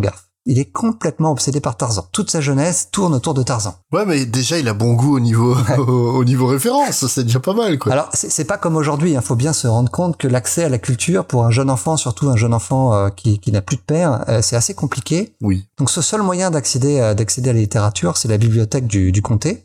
Donc, c'est là qu'il découvre Tarzan. Il va tout lire. Et il va pouvoir aussi voir tous les films. Et c'est toujours à la bibliothèque qu'il arrive à lire le, le Sunday LA Times, le, et qui c'est, c'est, c'est là qu'est publié le Tarzan de Hogarth. Mm. À, à l'adolescence, il va devenir un, un mordu de science-fiction. Il va passer tout son temps à dessiner des œuvres futuristes, à tel point qu'au lycée, il, il décroche le surnom de Moon Boy. C'est sympa comme nom. Et, et, euh, à tel point que euh, toujours, il est encore au lycée, il arrive à vendre son premier dessin pour euh, 100 dollars. Et il a conçu un bus du futur. Et 100 dollars à l'époque, c'est pas rien. hein. C'est une petite fortune, oui. Une fois le lycée terminé, il entre au San- Santa Monica Junior College où il étudie l'art et la littérature pendant un an. Ensuite, il s'inscrit au Los Angeles County Art Institute et il devient artiste de fanzine spécialisé dans la fantasy et la science-fiction. Mhm. C'est en 1950 qu'il va enfin réaliser son rêve, c'est celle d'adapter l'œuvre de Burroughs, et il dessine quelques exemples de pages pour un comic centré sur John Carter, pour la compagnie Dell, dont on a déjà parlé. Sauf qu'il a pas de chance, il se fait, euh, il, euh, il doit partir à la guerre de Corée à ce moment-là, avant même d'avoir la réponse de la compagnie Dell, et il est envoyé au Japon. Et il va y rester deux ans. Mais par contre, il va pouvoir travailler là-bas et, et- et perfectionner son art parce qu'il devient cartographe et dessinateur pour les journaux de la base. Ah, L'armée avec euh, les, les dessinateurs de l'époque, c'est une grande histoire, hein, j'ai l'impression, parce que Joe Kubert aussi a fait, euh, a fait l'armée, Jack Kirby. ouais, c'est, c'est presque qu'on fasse un épisode l'armée et, les, les bête. comics. Il, il est démobilisé en 52 et euh, il revient euh, il revient toquer à la porte de Dell en disant au fait mes plans John Carter vous en avez pensé quoi? Ah ouais c'était pas mal. Bon on a donné le, on n'a pas pu attendre. On a donné ton, ton job à, à un certain Jesse March. Alors ça tombe bien. Jesse March c'est le meilleur ami de, de Ross Manning. Mhm. donc euh, Jesse March il travaille pour Dell. Il travaille euh, il fait il fait John Carter. Il fait aussi, aussi Tarzan et il n'oublie pas son, son, son copain, il va le faire rentrer chez Dell pour que, en tant qu'assistant sur Tarzan. Mhm. Euh, et donc, euh, mais très vite, en fait, Ross Manning ne va plus avoir besoin de son ami, ne va, ne va pas se contenter Bah, de travaux d'assistanat. Ouais, non, disons que c'est gênant quand l'assistant est meilleur que le maître. C'est pas faux. Alors c'est très propre, hein, Jesse Marsh. Ça, ça vaut, ça vaut le coup de non, jeter mais- un œil sur ses planches. Il est pas mauvais du ouais, tout. mais Ross Manning, c'est quand même, euh, c'est quand même la haute classe euh, des dessinateurs. Hein. Mais il va quand même galérer chez Dell pendant 10 ans. Il va passer 10 ans dans l'anonymat total à travailler sur toute la gamme de comics que Dell propose à l'époque. Donc euh, c'est euh, c'est des comics qui sont oubliés aujourd'hui. Hein. J'en ai j'ai- trouvé une longue liste. Je connaissais très très peu certains seulement de noms, mais c'est vraiment il a travaillé. euh, À mon avis, c'était l'artiste qu'on appelait quand il avait besoin d'un d'un artiste filler. Mm. Les, les, les comics les plus les plus connus que j'ai pu trouver de lui sont de c'est Rob Roy, Rod Rogers. Il a fait du Ben Hur, du Wyatt Earp. Tu vois, il il faisait tout ce qui passait. Bah, je crois que Dell euh, publiait tout ce qu'il pouvait aussi, donc. euh, Bah, D'ailleurs, justement, le- le- on est en 1954, le Comic Code entre en vigueur et ça, ça va impacter tous les éditeurs, sauf Dell. Dell, eux, ils ont une gamme très très saine de comics pour euh, adapter au, au- à un jeune public. Tant c'est si bien que Ross Manning, en fait, il manque pas de travail. Alors, c'est pas enthousiasmant ce qu'il fait, mais il gagne très bien sa vie. Et on arrive en 1963. Il a enfin la chance de montrer ses capacités dans le genre qu'il affectionne le plus, à savoir la science-fiction. Et il crée un personnage, donc Magnus, robot fighter, qui se passe en, en 4000, euh, en l'an 4000. Mm. Et c'est un style qui ressemble énormément à, à un de ses maîtres, à Alex Raymond. Il remporte un énorme succès, mais c'est vraiment incroyable. Et il va dessiner donc pendant deux ans le- les, les aventures de ce personnage, euh, Magnus. Et il va écrire, continuer à écrire ses histoires après. Et quand on lui demande de présenter son personnage à l'époque, tu sais comment il le, le présentait? Non. Magnus, c'est le Tarzan du futur. Comme quoi, il était prédestiné vraiment à, à- à dessiner Tarzan. Donc pour en finir avec sa carrière, on va revenir sur Tarzan un tout, un tout petit peu après plus tard. Quelques années avant sa mort, en fait, il va être chargé par un certain George Lucas d'écrire et de dessiner le script, le strip Star Wars entre 1979 et 1980. Et il écrivait toujours Tarzan à l'époque, hein, il faisait le, le Tarzan du dimanche et Star Wars, jusqu'à ce que Gil Kane finisse par le remplacer sur Tarzan, Mm. parce qu'il pouvait plus, il arrivait plus à suivre. Et Ross va décider de consacrer tout son temps à, à Star Wars, hein, un univers qu'il adore. Hmm. Il va devoir s'arrêter par contre seulement un an après avoir commencé parce qu'il est diagnostiqué d'un cancer. Et il est remplacé par Al Williamson et il va passer la dernière année de sa vie à lutter contre la maladie. Il va continuer à expérimenter pour son propre plaisir. Et il décède à un hôpital pour vétérans euh, en 1981 à l'âge très précoce de seulement 52 ans. Ouais, fait jeune, hein, c'est... C'est triste. Ouais. Alors, il a reçu de nombreux prix au cours de sa carrière, principalement pour son travail sur Tarzan Star Wars. Et euh, il y a encore des distinctions posthumes qui lui sont décernées. Euh, il, il est encore considéré aujourd'hui comme l'un des 100 meilleurs artistes de comics de tous les temps. Et le San Diego Comic Con présente chaque année le très convoité Ross Manning Award au nouvel artiste le plus remarquable. Ouais. C'était un sacré dessinateur, hein, euh, Ross Manning. euh. Et c'est vraiment sur Tarzan qu'il a explosé. Donc on va revenir sur Tarzan parce qu'il a commencé à travailler donc sur euh, en 1963 sur l'univers de Tarzan sur un mais pas sur euh, Tarzan lui-même mais sur Korak. Mhm. Donc un, un titre qui est consacré au fils de Tarzan avec toujours Dubois au scénario. Et donc comme je l'ai dit, il remplace ensuite Jesse Marsh sur le petit Tarzan 65 car Marsh est malade. Il meurt un an plus tard à l'âge de 58 ans, aussi très jeune. Mhm. Et alors, Manning, quand il arrive sur Tarzan, avec Dubois, ils ont une idée, c'est qu'il faut euh, revenir à la base. On arrête les bêtises avec les films, on revient à ce qui fait l'essence de Tarzan, c'est-à-dire les romans de Burroughs. D'ailleurs, si ça vous intéresse, tout ce que font faire euh, euh, Dubois et Manning est disponible chez Dark Horse. Ouais. En tout cas, le, le- tout le début. Toute cette partie Golki. Donc là, c'est vraiment les, les, les comics, pas les strips. Mhm. Alors, ils vont faire comme si les, euh, comme si tout ce qui s'était passé avec les, les films avant n'existait pas. Ils repartent sur un, un univers centré sur l'œuvre originale de Burroughs. Ils vont adapter 10 des 11 premiers romans de Tarzan, parfois en un seul numéro, ou parfois en, en, en sérialisant. Et les, les couvertures de l'époque étaient, c'était des couvertures peintes de George Wilson. Ça vaut vraiment le coup d'œil, c'est sublime. Je vais en mettre quelques-unes dans le, dans le billet. Ouais. Allez, allez jeter un, allez jeter un coup d'œil, c'est incroyable. Et euh, Tarzan, c'est à l'époque un comics d'aventure hors du commun. Mais vraiment, je, je pèse mes mots. C'est exceptionnel. Alors, comme je te l'ai dit avant, Tarzan, dans les années 60, est libre de droit. Euh, ou en tout cas, euh, beaucoup de gens le pensent. C'est pas vraiment le cas, en fait. Mais il y a beaucoup de gens qui le pensent. Alors, il y a une concurrence féroce au sein de l'édition euh, traditionnelle pour la publication des romans. Et le monde du comics n'est pas en reste parce que, outre Golkis, Charlton s'accorde le droit aussi de, de se lancer dans l'aventure et de publier du, du Tarzan. Donc ils vont publier Jungle Tales of Tarzan, sauf que euh, eux ils pensent que c'est libre de droit, mais il y a d'autres gens qui pensent que c'est pas le cas. Euh, donc il va avoir un grand succès à tel point que la, la compagnie qui gère les droits de Edgar Rice Burroughs, donc c'est Edgar Rice Burroughs Inc. Ouais. Incorporated, font valoir que c'est toujours une marque et, euh, et Charlton ils n'ont pas envie de s'embêter avec un procès parce que Edgar Rice, euh, le ERB Inc. est très procédurier et ils ont pas envie de se lancer dans une bataille juridique. C'est un peu le moulin Sard de l'époque. Mais, mais tu crois pas si bien dire. Hein. Euh, il, il menace énormément de, et avec une, avec une fortune extraordinaire derrière eux, donc une, un- En fait, pour expliquer le- l'ambiguïté euh, sur les droits à l'époque, euh, en fait, euh, il y a toujours une loi qui existe disant que, euh, les romans qui ont été publiés avant 1919 sont tombés dans le domaine public. Ce qui fait que théoriquement, donc euh, le les John Carter, les et les Tarzan rentrent dans dans ce cas-là. Mais le problème, c'est qu'on a aussi une loi qui dit que ça tombe dans le domaine public 70 ans après la mort Ouais. du euh, du créateur. euh, du créateur, ce qui fait que donc en fait euh, la euh, la vraie chute dans les dans le domaine public a été l'an dernier euh, en décembre de l'année dernière. Et le truc c'est que donc Edgar Rice Burroughs Inc, qui est une société créée par Edgar Rice Burroughs, est détentrice des droits de Tarzan jusqu'à là. Il les a donnés à eux plutôt qu'à les, les transmettre à ses enfants et eux gèrent pour redistribuer après à la famille euh, Burroughs euh, en général. Mm, mm. Et le, le problème, c'est qu'en fait, euh, ben, il y a un flou juridique total, donc tout le monde a essayé de faire un peu n'importe quoi.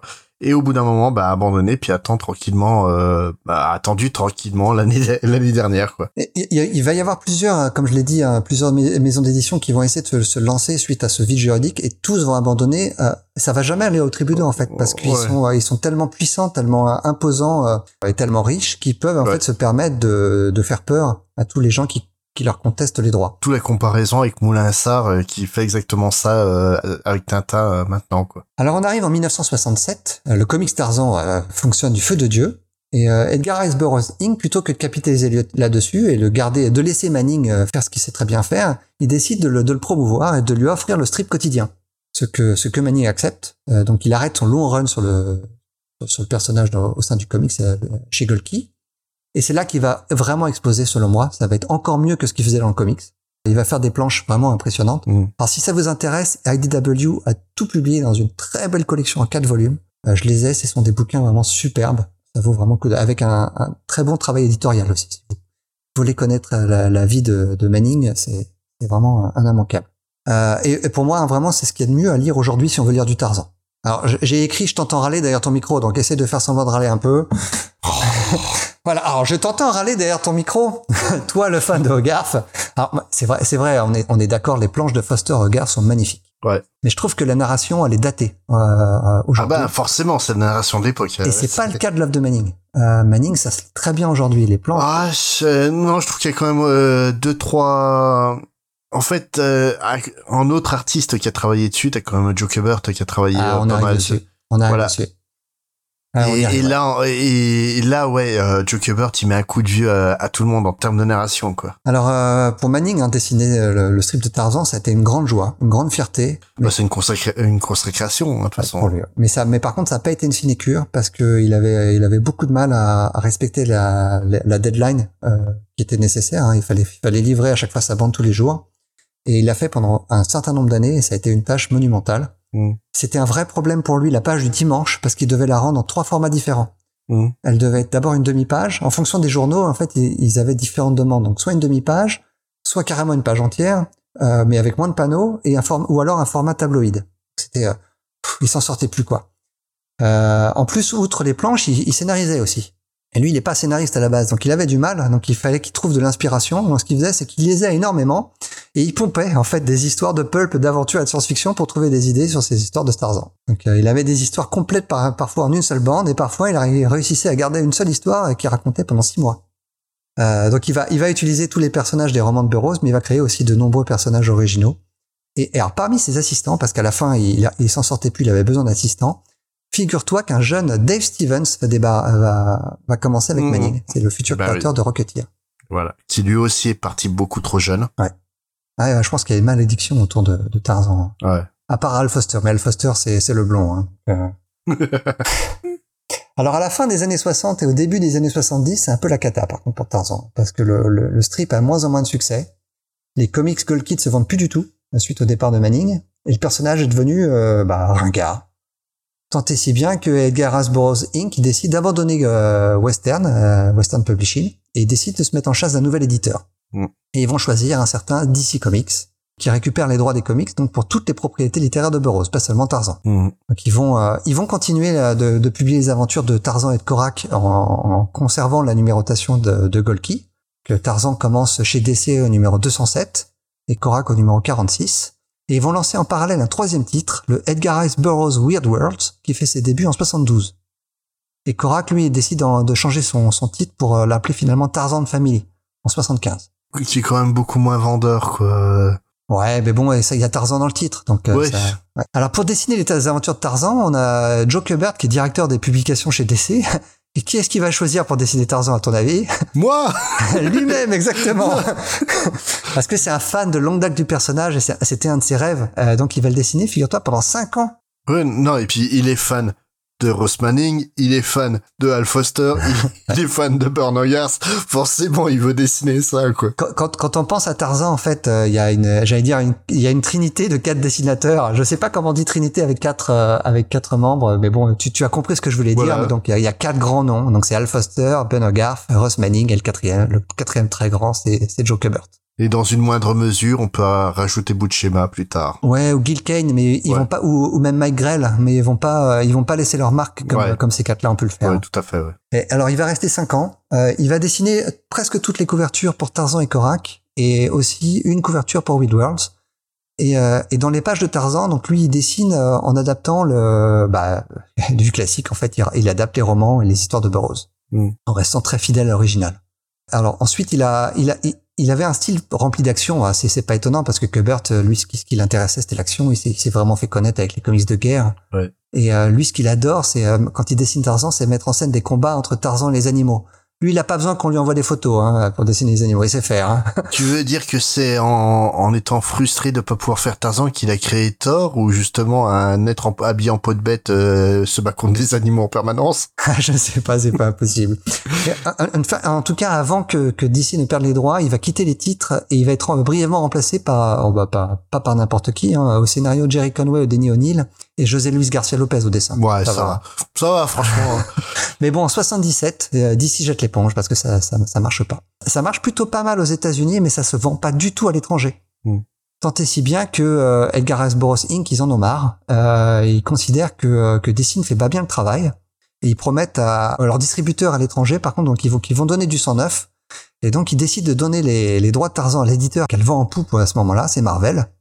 Et ils vont euh, ils vont donner le, le personnage au duo qui a su euh, vraiment faire cartonner Conan, c'est Roy Thomas et John Buscema. C'est un, c'est un bon choix a priori. Hein. Oui. Bah ça a pas marché tant que ça. Mm. Ils vont lancer euh, ils vont lancer deux titres Marvel d'après Love the Burrows. Ils vont lancer Tarzan et John Carter, tous les deux en, en 77 et les deux titres vont être annulés en même temps après 28 numéros et 3 ans euh, en 1979. D'ailleurs, euh, le John Carter a été publié en français chez Néophélis et euh, ça mérite un coup d'œil. hein. Ils ont fait deux volumes, c'est vraiment chouette. Ouais, ouais, mais Marvel finit par lâcher l'affaire parce que les ventes ne sont pas l'auteur. Alors je pense que si on regardait les chiffres de vente, on serait surpris de par rapport aux chiffres de vente d'aujourd'hui. Hein, les, les les standards de, l'époque ne sont pas ceux d'aujourd'hui en termes de en termes de chiffres. Hmm. Euh, il faut, après 79, il faudra attendre 5 ans pour revoir Tarzan dans un comics, euh, avec juste un épisode one-shot signé Marc Evanier et dessiné par Dan Spiegel.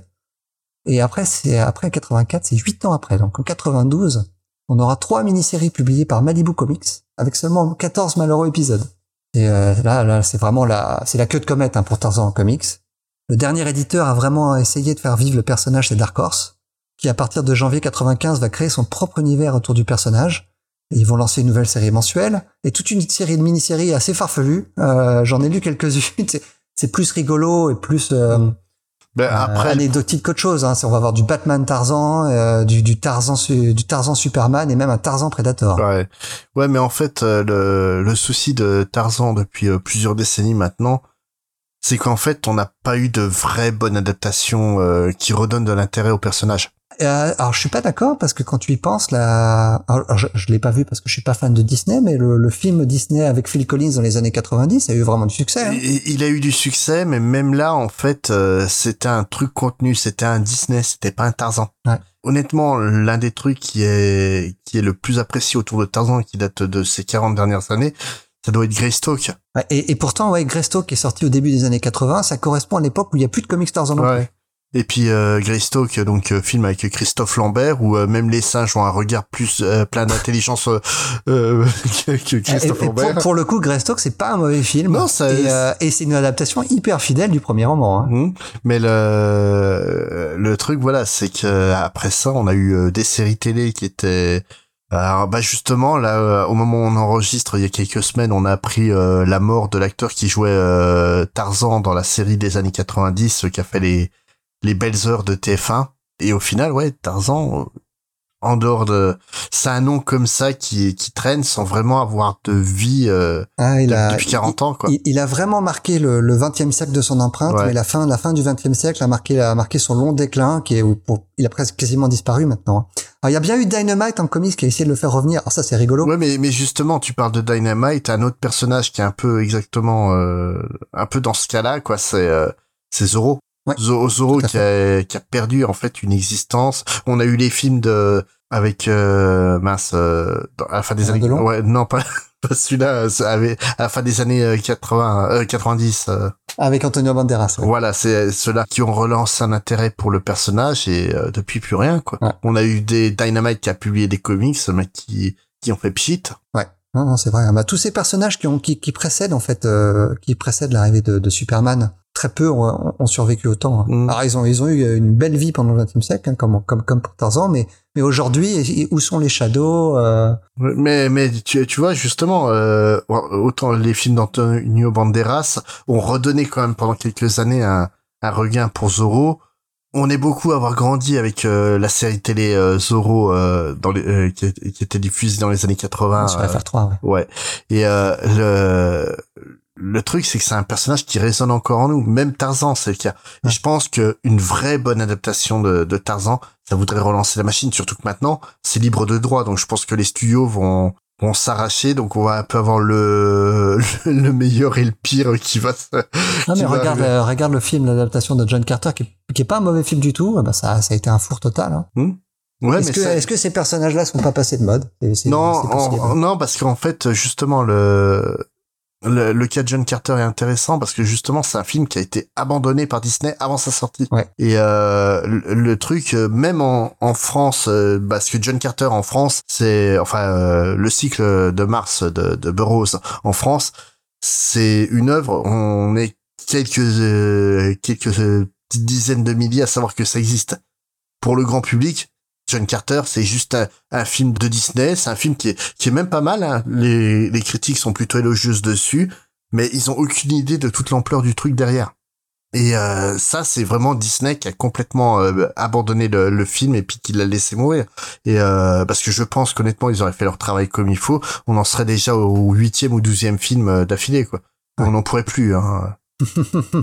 Bon allez, je vais, je vais, je vais conclure quand même avec cette longue histoire de Tarzan en comics parce que alors Tarzan en comics d'abord c'est un strips qui a été publié quand même de 1929 à 2002, Mhm. euh, voyant se succéder des grands noms de l'histoire du comics que ce soit Al Foster, Bun Hogarth, Ross Manning, Gil Kane, McGrell, excusez du peu. Hein. Tarzan en comics, euh, si je compte pas toutes les parutions dérivées hein, comme celles qui concernent son fils ou sa famille, c'est à ce jour 294 numéros répartis en six éditeurs différents. C'est quand même une belle petite carrière. Garde bien ce numéro dans ta tête. Hein. On en reparle tout à l'heure. Ok. mais, mais, mais Tarzan, c'est pas le seul personnage vraiment euh, seigneur de la jungle. Il y, a eu- il y en a eu d'autres qui se sont soit inspirés de lui, alors que- ou qui même qui viennent peut-être d'un peu plus tôt, mais encore, encore avant Bah, Tarzan. en fait, justement, ouais, on va parler un peu des origines et des copies de Tarzan. Tout d'abord, en fait, il faut prendre conscience que les univers de Burroughs, ils ont tous une, une inspiration euh, littéraire. En fait, Burroughs, il a rien inventé, il a, il a pris des trucs euh, qu'il lisait et les a adaptés à sa sauce. Ah, Tarzan, on est obligé de penser à Mowgli. J'imagine que c'est l'influence. En- euh, en- entre autres, par exemple, mais pour prendre d'autres exemples, tu vois, on parlait de Carter. Carter, en fait, ça ressemble beaucoup aux aventures écrites par Abraham Merritt. Donc Abraham Merritt, c'était un auteur de... Bah en fait, c'est quasiment considéré comme euh, le créateur de l'heroic fantasy. Mhm. Et euh, ces, ces bouquins, c'est un homme moderne qui est déplacé dans un royaume étranger lointain où règnent des séances étranges et occultes. Son roman le plus célèbre, c'est euh, euh, La Nef d'Ishtar, où un archéologue, euh, en fait, qui est en train d'étudier une sculpture de bateau euh, venu de, de la Perse, se retrouve projeté dans un monde parallèle où il est, où il va se retrouver prisonnier sur ce bateau en question. Donc, euh, tu vois, ça rappelle beaucoup Carter qui va être euh, Tout à qui fait. va, qui va être transporté de notre monde jusqu'à Barzoum pour euh, vivre ses aventures. Et, et comme dans dans euh, Une princesse de Mars, euh, le héros de, de la nef d'Ishtar va tomber amoureux d'une femme qui va lui rendre son amour et compagnie. Quoi. Il y a il y a un côté euh, très très femme trophée dans, dans les deux romans qui est qui, qui est assez drôle avec le recul. Pellucidar, qui est donc un cycle euh, que Burroughs a écrit, ça parle d'un royaume au centre de la Terre. Je crois qu'il y a un petit Français qui a fait un truc. Ouais, euh, ça, ouais. Bon, il va, il va un peu plus loin quand même. Alors, Ouais. En plus, il va y avoir un crossover avec Tarzan, si je me trompe pas, avec Pelicida. bah, avec tout. Hein, et, Ah, euh, et, et justement, en fait, euh, son autre univers le plus connu, c'est l'univers de Caspak. En fait, ça parle d'un monde perdu où vivent des dinosaures. Ça serait bien, tu vois, si ça avait été écrit par euh, Arthur Conan Doyle ou un truc comme ça, tu vois. Mais pour Tarzan, en fait, euh, qu'en est-il? Bah là aussi, comme tu le disais, on pouvait remonter à la littérature et avec Mowgli du, du livre de la jungle. D'ailleurs, euh, Kipling dira lui-même que c'est la la, la meilleure euh, copie de, de son bouquin, même si euh, même si Burroughs va toujours dire non, jamais lu le livre de la jungle. C'est un peu comme euh, Kirby euh, avec euh, Kamandi et puis la planète des singes. Planète des singes, jamais vu le film. Hein et le truc, c'est que oui, c'est- la source la plus visible. Euh, honnêtement, on sait tous hein, qu'il y a une mauvaise foi à Burroughs quand il dit que, que c'est pas le cas, parce que euh, l'histoire de Mowgli et celle de Tarzan, du moins la première moitié qui est, qui est sur la jeunesse du héros, c'est c'est pas loin d'être un, un Copier-coller. copier-coller quoi.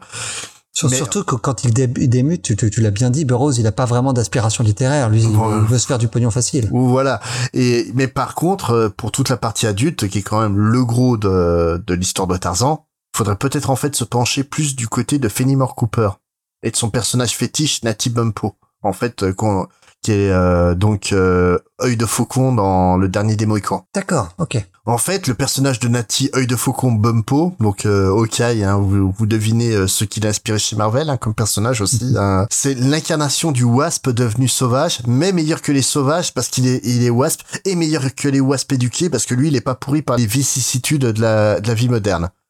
En fait, c'est exactement comme Tarzan qui surclasse la faune et les habitants de, de la jungle parce qu'il est blanc et anglo-saxon, mais supérieur aux hommes blancs et anglo-saxons. C'est exactement comme ce, ce que s'imagine euh, être euh, Burroughs. Ouais. Et en fait, le, le truc, c'est que c'est euh, c'est pas une c'est pas accidentel. En fait, les, les romans de Cooper, ils ont euh, ils ont permis la légitimation de la conquête de l'Ouest comme étant en fait une destinée manifeste octroyée par Dieu aux Américains. Sous-entendu, les Anglo-Saxons hein, américains. Euh, on parle pas des Italo-américains et compagnie. Hein. On avait compris. Voilà. entre sérieux, Voilà. on sait très bien de quoi on parle. Mais t'as, tu as déjà entendu en fait l'expression le Manifest Destiny? Notamment, il y a une série de comics qui est sortie euh, il y a quelques années. Euh, Euh, oui, oui, euh, comics très sympa d'ailleurs. euh, c'était qui Remender ou Hickman euh, C'était l'un des deux, non? Ah non, je crois que c'est ni l'un ni l'autre. Je sais plus. Mais en fait, Manifest Des- Destiny, c'est un terme qui est très important pour l'Amérique. Et ça vient en fait d'un édito de 1845 signé de John O'Sullivan, poussant le gouvernement à annexer le Texas parce que c'est la volonté de Dieu qui a donné aux Américains la destinée, la destinée manifeste d'apporter la civilisation d'un bout à l'autre du continent nord-américain. Voilà. Et Ouais, ouais, j'ai, retrouvé un manifeste Destiny, donc c'est signé par euh, un duo que, que je- ne connais pas, qui s'appelle Dinges et puis Robert au dessin. Ah oui. Et en fait, ça, ça retrace les aventures très, fantas- très fantasmées de Lewis et Clark, voilà. Et euh, euh, qui, ont, qui, ont, qui ont fait la, cette expédition vers le vers l'ouest. Mais en, en fait, le, le Manifest Destiny, c'est vraiment quelque chose qui est très très ancré dans la culture historique américaine et à tel point que ça donne des trucs euh, surréalistes euh, du genre l'un des plus gros opposants de la du Manifest Destiny et, euh, et de la volonté de, de, de défoncer la gueule à toutes les populations euh, indiennes euh, et de, de conquérir tout le territoire nord-américain, c'était Davy Crockett, qui est devenu depuis en fait le porte-étendard du Manifest Destiny. Tout à fait. C'est- ouais. pas sympa pour lui, franchement, le mec. Mais et Tarzan, en fait, il s'inscrit complètement dans cette logique, la logique de- du blanc euh, anglo-saxon qui va euh, face à l'adversité, face à la sauvagerie, et qui va tout conquérir parce qu'il est blanc anglo-saxon et qui doit dominer le monde. Et en fait, ouais, ça répond directement aux, aux besoins d'aventure de Burroughs, mais aussi à toute sa, sa conception euh, bah, de l'américain, quoi.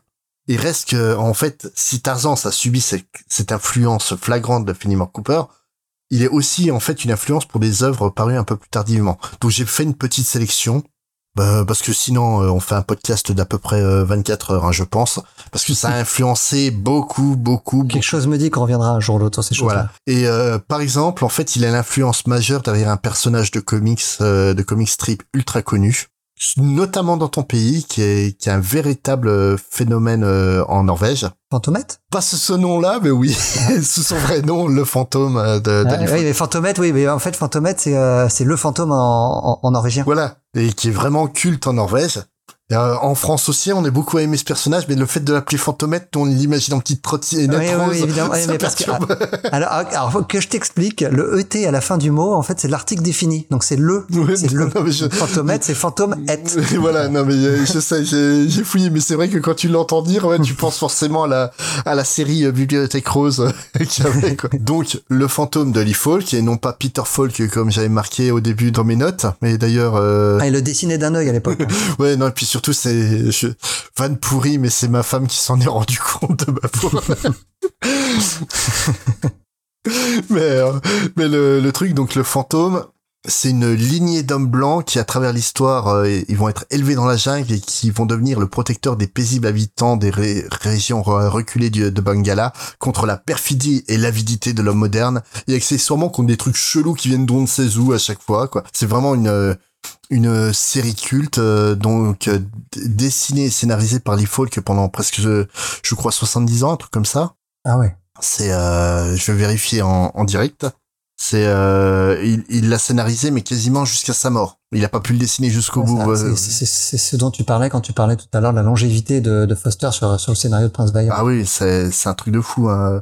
Voilà, publié euh, en le 17 février 1936 et jusqu'en mai 2006. Ça, c'est fou quand même. Euh, le fantôme, c'est un des personnages euh, fondateurs du comics. Notamment, c'est le premier euh, héros euh, costumé qui qui existe euh, réellement. Il a influencé Superman, il a influencé Batman. C'est un personnage, comme on le disait, qui malheureusement disparaît des mémoires. Là aussi, on attend une adaptation pour relancer l'intérêt. Pas une adaptation comme on a eu dans les années 90, par pitié, mais une vraie bonne adaptation. Il y a moyen de... Mais, mais moi, je vois pas de quoi tu parles, en fait. Euh, le fantôme, ça cartonne très bien chez moi. Hein. A pas de raison. Hein. Oui, oui, mais c'est le, le- la- enfin, le- les pays scandinaves, vous êtes une anomalie au- à, à ce niveau-là. Et pourtant, en, en France, je- euh, on est beaucoup à aimer ce personnage, mais vraiment fondamentalement, quoi. Euh, je sais que Winston, euh, qui nous, qui nous écoute, euh, notre camarade des podcasts Backlog et Pod Monstre Trésor, est un vrai fan de- du fantôme.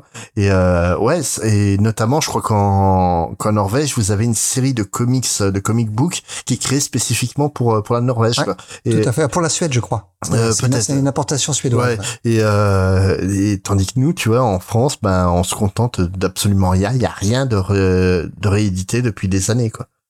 Et euh, c'est d'une tristesse euh, sidérale. Alors que vraiment, c'est un personnage qui est incroyable. Les les, les strips de, de Folk méritent le coup d'œil. De toute façon, le travail de Folk en général, c'est comme le travail de tous ceux dont t'as parlé, euh, t'as parlé au-dessus. euh, ça, ça mérite d'être respecté parce que c'est vraiment euh, incroyable. En, pour changer, euh, on va partir un peu chez Marvel.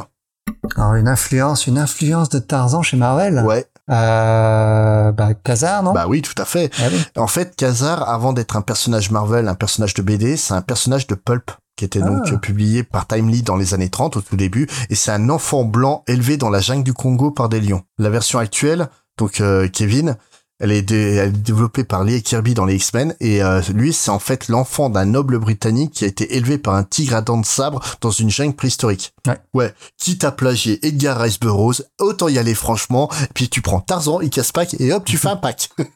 Et euh, en fait, le truc, c'est que donc les copies de Tarzan, elles ont été extrêmement populaires euh, bah, au moment de la création de Kazar, donc dans les années 30. Mais alors, c'est rien comparé à l'engouement pour les reines de la jungle. Et il y a, y a vraiment eu un effet de mode où il y a eu à peu près euh, 70 séries euh, sorties en même temps sur des, des femmes euh, reines de la jungle, des Tarzans au féminin.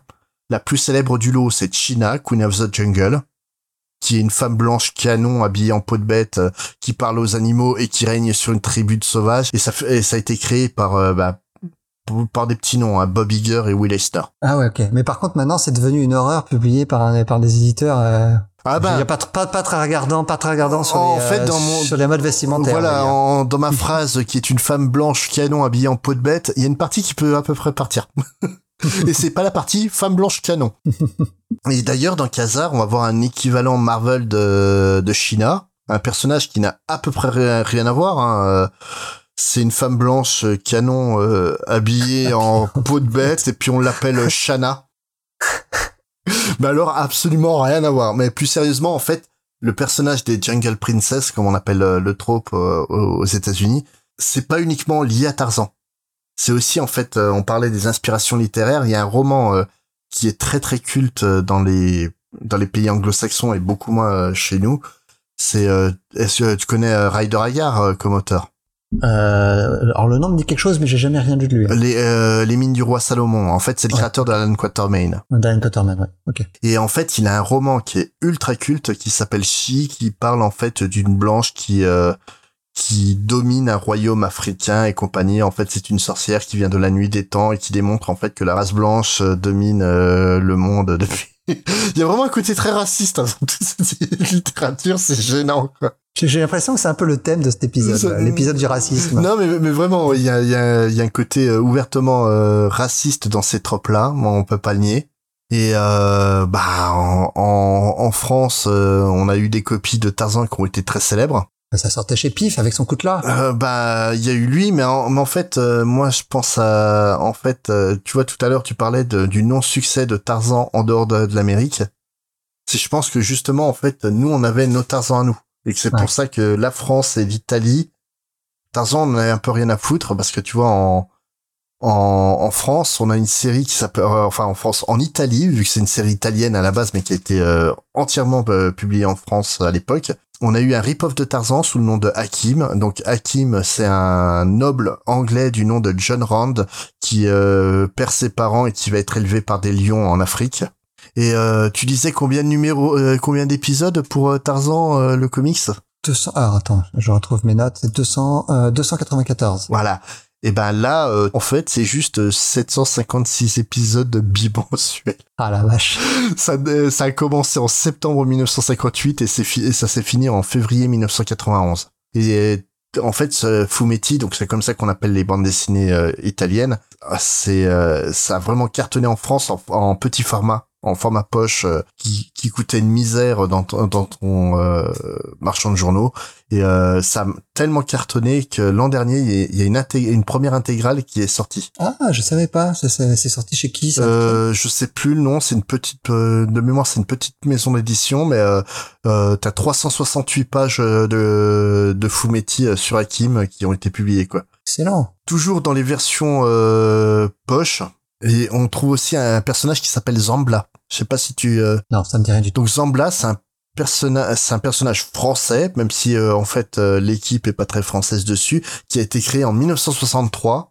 Le personnage de son vrai nom, donc Zambla de son vrai nom, Pierre Marais, a été créé par Marcel Navarro. Qui est-ce que tu connais ce nom-là? Bah oui, il est commissaire. mais plus en... non pas c'est pas celui-là celui-là en fait c'est le fondateur des, des éditions Lug ah oui ok éditeur lyonnais voilà et en fait, il s'est adjoint les services de Augusto Pedraza, qui était le dessinateur de Hakim, pour créer Zambla, pour concurrencer directement Hakim. Donc le mec, en fait, il dessinait les deux séries concurrentes en même temps. Hein. Et euh, donc Zambla, en fait, c'est pareil, c'est un c'est un roi de la jungle. La différence, c'est qu'il est beaucoup plus mastoc que que Hakim. Hakim fait très vraiment très Tarzan dans le dans le style filiforme et compagnie comme pouvait le dessiner Bernard et euh, ou euh, Ross Manning. Je, je laisse sous les yeux là, c'est vrai, c'est c'est du Tarzan. Et euh, euh et, euh, et l'éditeur l'éditeur de Hakim pour pour ceux que ça intéresse, c'est Robinson. Voilà, et puis c'est 20 euros je crois le. Ouais, 20 euros. Ouais. Et euh, Zambla, lui, est beaucoup plus mastoc. Il fait, bah disons que c'est en gros, c'est en gros Schwarzenegger avec une coupe mulet, puis un, puis une salopette en peau de bête. Et le truc en fait, c'est que donc euh, Zambla c'est beaucoup plus humoristique que Hakim. Hakim c'est très très serious business quoi. Tandis que Zambla en fait t'as un, un côté euh, complètement pété à cause à cause des sidekicks. Il a des sidekicks complètement chelous, genre en fait, euh, euh, il est accompagné d'un magicien en chapeau de forme et compagnie, genre euh, Mandrake, mais le Mandrake de la loose. Euh, Yéyé qui est le petit noir. Oh non. Vraiment, hein. Oh non. Ouais, c'est c'est c'est un, petit un petit sauvage noir avec un casque de militaire, un, un, casque de bidas avec marqué MP, de sa military police dessus. Puis il porte un, un réveil autour autour du cou qui se sert pour tabasser les les ennemis de de Zambla. Zambla, euh, forcément, tous les tous les euh, Tarzan-like, ils ont euh, tous un love interest. Et lui, en fait, c'est une princesse noire qui s'appelle Takuba qui veut épouser Zambla, mais lui, il est pas trop d'accord, en fait. Mais on lui laisse pas trop le choix. Et surtout, bah, comme comme Tarzan a sa, cheetah, bah, lui, en fait, il a aussi des animaux qui l'accompagnent. Donc, ça se passe en Afrique, hein, Zambla. Donc, choix logique, il a il est accompagné de Buana le lion qui est un vieux sage qui professe à Zambla euh, des bons conseils. Pétoulet, le kangourou. Ok, déjà oui. et Satanas, le chat sauvage euh, qui, est, qui est tout le temps en colère. Très bien, très africain. c'est très africain. Et euh, en fait, ouais, c'est un, un, personnage pareil qui, qui, est culte, qui a été publié pendant des ouais, des, des décennies, hein, faut le dire. Hein. Il y a, je crois qu'il doit y avoir 20 ans de publication pour pour la première série il y a eu un reboot du personnage au début des années 2000, donc euh, orchestré, euh, orchestré par Chris Malgrin, qui est un excellent un excellent artiste, et surtout supervisé par euh, des petits noms de l'édition française comme Thierry Mornay et Jean-Marc L'Officier. Et Delcourt euh, Entre autres, oui. C'est en fait ils, ils, ont créé à côté de Delcourt un truc qui reprend en fait toutes les, les grandes figures créées par Lug. D'accord. Et euh, donc ils ont lancé, ils avaient lancé un reboot de, de Zambla. Zambla, ouais, c'est vraiment un personnage qui a marqué son époque. nous étant euh, plus euh, plus jeunes, ça a eu beaucoup moins d'influence sur notre génération. Moi, je connais surtout parce que euh, bah, j'ai un frère qui a 15 ans de plus que moi, donc moi, quand j'étais vraiment tout petit, c'était des Hakim, des Zambla, des Diane Stark que j'avais dans les mains. Mais par contre, tu prends notre camarade podcasteur Winnie Taniguchi qui est sur le podcast Manai Plasma, ça, ce genre de fascicule de poche, il en a beaucoup parlé récemment, quoi. D'accord. Et pour rester dans la trilogie française, celui auquel tu as pensé, et difficile de ne pas le citer. Ouais, c'est Raon. Raon de Roger Le Curieux et André Chéret. Et euh, même si sur le papier c'est plus proche de Thor de Joe Kubert, parce que euh, ouais, c'est un homme préhistorique quoi, euh, comme Thor, le souffle aventure épique et slip en peau de bête en fait un vrai Tarzanide. Parce que oui, il y a un terme pour ces personnages-là, on appelle ça des Tarzanides. Alors j'ai appris qu'il y a des Tarzanides et qu'il y a la ville de Tarzana qui existe. voilà, voilà, tout à fait. Et après, en, en copie de Tarzan, c'est difficile aussi de ne pas citer la parodie presque officiel qui est Georges de la Jungle. Euh, il y a un film avec euh, qui a lancé la carrière de Brendan Fraser, si je me trompe pas. Euh, deux films, dont le premier est avec Brendan Fraser, le deuxième est sorti directement des TV avec. ok. Ok, voilà. Mais à la base. Ah, sûrement Casper Van Dien. non, non, même pas. C'est même même Casper Van Dien est trop célèbre. c'est j'ai été voir la... j'ai été voir la fiche Wikipédia de, de l'acteur dont je me souviens même pas du nom quoi. Il y a pas longtemps, hein, juste avant de commencer l'émission pour vérifier mes notes. Euh, truc qui a marqué, connu pour avoir fait Georges de la Jungle 2. Ok. et euh, en fait, Georges de la Jungle, à la base, c'est un dessin animé qui a été créé, par Jay Ward et Bill Scott, qui est apparu sur les écrans américains en 1967 pour une première série de dessins animés. Le premier film avec Brendan Fraser est sorti en 97. Et en 2007, ils, aiment beaucoup les 7, hein, j'ai un peu peur pour 2027 hein, du coup, est sorti une nouvelle série animée euh, qui a duré deux saisons. Et enfin, on va finir par deux curiosités. Tout d'abord, on va parler de Lion Man. C'est un comics de 1947 créé par George G. Evans Jr. et son frère Orincy Evans, qui a une étrange idée. En fait, ils ont créé euh, une version de Tarzan qui est noire. Ouais. ok. En fait, ça a été créé pour euh, le comics All Negro Comics. Il y a eu qu'un ah, oui. il y a eu qu'un numéro de, de sortie. Euh, bah, à mon avis, ils ont pris un backlash pas possible à l'époque. Et donc, le Lion Man, c'est un jeune scientifique africain envoyé par les Nations Unies pour protéger une... une euh, Non, si c'est pas crédible dès le départ, scientifique nord-américain. Et envoyé par les Nations Unies, hein, en plus. Non, non, voilà. Et euh, pour protéger, en fait... Je me mets dans l'état d'esprit rose. Hein. en fait, le, son histoire, c'est il est envoyé, euh, donc, euh, je sais plus, au Congo hein, ou un truc comme ça, pour protéger à, à une montagne où il y a un minerai précieux radioactif qui sera en fait de l'uranium. Mhm. de l'avidité des hommes blancs. Et son costume, en fait, c'est une tenue traditionnelle zoulou. Moi, il y a un truc bizarre quand même, donc ça date de 1947. Mais alors le côté Afrique, plus scientifique, plus costume traditionnel africain, plus minerai rare à protéger de l'avidité. Ça me rappelle quelque chose aussi. Ouais, moi, Stanley, Stanley et Jack Kirby, ils aimaient bien, ils aimaient bien ça. Ouais. non, non, Kirby, c'est une inspiration. Non, non, Kirby, c'est comme la planète des singes, jamais. il connaît pas. ça. Mais ouais, ça te donne quand même vachement envie de crier Wakanda Forever avec 20 ans d'avance, quoi. et enfin, on va finir avec le cinéma où euh, j'ai découvert une curiosité. J'ai pas réussi à voir le film encore, mais je désespère pas parce que vraiment ça, ça, ça donne envie. Donc euh, c'est un film qui date de 1987 et qui s'appelle Wild Thing. Est-ce que tu as déjà vu ce film? Euh, Wild Things, c'est pas le comment il s'appelle le film avec euh, Dennis Richards et euh, Non, c'est toi tu penses à ce qui a été rebaptisé chez nous Sex Crime. Ouais, c'est ça. Non du tout. Là, c'est un film de 87. Donc attention le pitch. Un enfant voit ses parents mourir tués par des dealers. Livré à lui-même, il va grandir dans la jungle urbaine devenant une créature sauvage, presque une légende urbaine. Mais des années plus tard, il surgit pour protéger les habitants de la ville des mauvais coups des gangs et des dealers. Ah, tu me vends du rêve. Au casting, parce que le casting est important, hein. Le fameux Wild Thing euh, qui apparaît euh, dans le film est joué donc euh, la version adulte par Robert, le pédophile de Prison Break, Stepner. Ah oui, excellent. Il y a Robert Davy aussi dedans. Ça donne envie, hein et, tu sais qu'il a même pas une si mauvaise note que ça sur IMDb. Non, mais non. Il est pas si mauvais que ça, ce film. Non, mais moi, ça me surprend. Il y a même une critique qui dit que c'est un excellent scénario. Mais Robert Nepner, un enfant, mais je pensais qu'il était pédophile depuis toujours. Mais, mais non, mais, mais euh, si tu réussis à voir la bande-annonce, c'est un truc de fou. Hein. On la mettra dans le dans le le billet. Mais alors la bande annonce c'est euh, Tarzan au milieu de au milieu de New York, euh, mais New York euh, fin 70 début 80, hein, limite tu vois les Warriors passer quoi. He was an orphan, left to perish in the downtown wilderness. Hey, you! Hey, hey! Instead, he thrived. They say it can turn itself into an alley cat. He became a hunter, It's a half-human creature that haunts his own. a warrior, Now, winos around here swear up and down that they've seen it. a legend of the city.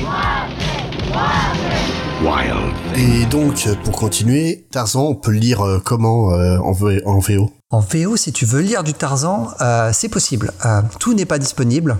On peut trouver euh, certaines réimpressions des strips, notamment celle de, de Russ Manning. Euh, tout est disponible chez IDW. Euh, des très très jolis volumes. Par contre, si tu veux lire des, des, des comics, ça va être un peu plus compliqué. On trouve les, chez Dark Horse des réimpressions des titres de Jesse Mars. Alors c'est c'est pas ce qu'il y a de mieux, et, mais ce qui est beaucoup plus intéressant, par contre, c'est d'essayer de retrouver tous les travaux de Joe Kubert. Et euh, Dark Horse a ressorti ça dans le milieu des années 2000, dans trois beaux volumes aussi. Ils sont peut-être un petit peu difficiles à trouver aujourd'hui, mais c'est à peu près tout. Euh, pour le pour le Hal Foster, euh, ça se trouve aussi, c'est des vieux volumes également, mais euh, ouais, tu, tu peux encore les trouver, je pense, un peu d'occasion sur des sites ici ou là. Et du côté de la France, en fait, euh, bah, Tarzan, ça a été beaucoup publié en France. Surtout en magazine dans les années 60, 70, 80, avec les éditions Del Duca. Est-ce que tu connais ces, ces éditions? Non. C'est eux qui ont créé Télépoche. D'accord. Ça, ça, ça, ça sonnait comme un joueur italien qui plonge dans la surface, mais euh, Bah, ils ont fait Télépoche, hein, et les, les joueurs italiens, ils se mettent des sous dans la poche, hein, donc c'est d'accord. Et euh, les éditions, euh, Sage Éditions aussi, ont beaucoup, beaucoup fait de, de Tarzan euh, dans les années 60-70. Après, euh, mi-70 jusqu'à quasiment la fin 80, c'était euh, l'éditeur exclusif de Superman et Batman. Par contre, euh, actuellement, dans le facilement disponible, on a euh, donc chez l'éditeur Graf Zeppelin la plupart des travaux de Russ Manning qui sont disponibles. comme quoi, quand je dis que c'est le meilleur Tarzan, hein, j'ai raison. Tout le monde, tout le monde est d'accord avec moi.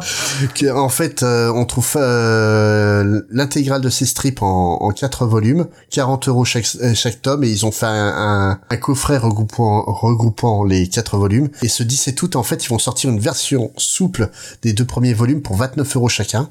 Donc euh, c'est en format à l'italienne, donc très allongé. Et euh, ils ont aussi sorti un, un tome des années comics avec euh, le- au scénario euh, Gaylord Dubois, comme tu parlais tout à l'heure. Chez Delirium, par contre, là, on a l'intégrale de Joe Kubert Ah ouais. qui est sorti il y a pas très longtemps en deux volumes, 35 euros chacun. Et En plus, Delirium fait toujours du bon voilà, Delirium, c'est un super éditeur. euh, c'est, on peut, oui, le prix est là, mais le prix est justifié, quoi. C'est un peu, un peu plus compliqué à trouver. Soleil, euh, donc l'éditeur, a publié beaucoup de Tarzan dans les 20 dernières années, et on peut encore trouver pas mal de volumes en occasion. Notamment, on peut trouver l'intégrale de John Buscema et David Kraft et euh, Bill Mantlo qui finit le run en trois volumes qu'on trouve assez facilement euh, si vous fouillez sur les sites d'occasion, comme euh, Rakuten par exemple. On trouve aussi l'intégrale de Tarzan qui va compiler en 11 tomes les années Burn Garth avec les 7 premiers volumes, puis du 8 au 10 le run de Al Foster alors qu'il a été fait avant. Et donc, chose logique, le 11e, eh ben, il va faire le lien entre le run de Burn Garth qui se passe donc après le run de Al Foster qui a été publié après celui de Burn Garth avec celui de Manning et donc ils sont jamais publiés la, la fin du run de Manning. C'est un peu comme la sortie des Hellblazer chez Urban, qui fait euh, plutôt des sorties par auteur plutôt que par chronologie, euh, chronologie du personnage. plus récent comme run, euh, on peut aussi trouver l'arc de la série de chez Dark Horse signé Lovern K- Kinzerski et au scénario des deux petits Frenchies Stan Evans. Donc euh, c'était en deux volumes, c'était un, un arc en six épisodes chez Dark Horse qui était plutôt cool. Et on trouve aussi le Tarzan versus Predator euh, signé Walter Simonson et Lee Wilkes au Je l'avais oublié celui-là, c'est vrai. Mais il est aussi disponible chez DC. Ou non, je crois que c'est Dark Horse qui a ressorti, euh, Euh, ouais, il me semble que c'est Dark Horse. qui a ressorti ouais, Mais- tous, les, tous les crossovers de, de personnages euh, DC avec, avec leur, leur personnage à eux. Ouais, et puis t'as as surtout euh, Alien et Predator au début des années 2000 qui faisaient des featuring avec n'importe qui. On aurait cru des, on Ouais. aurait cru des rappeurs. tu sais. Mais, mais, mais bref, puisqu'on parle musique, on va se quitter en musique. Mais avant, on vous rappelle d'aller nous voir sur nos réseaux sociaux et sur notre site internet. Et on va se quitter en musique avec pour une fois de la bonne musique, Ouais, n'est-ce pas ça change. Tu me joues ouais. quoi cette fois-ci Oh, allez, c'est l'été, on parle de la jungle, un petit Guns N' Roses, welcome to the jungle. Allez, ciao Salut.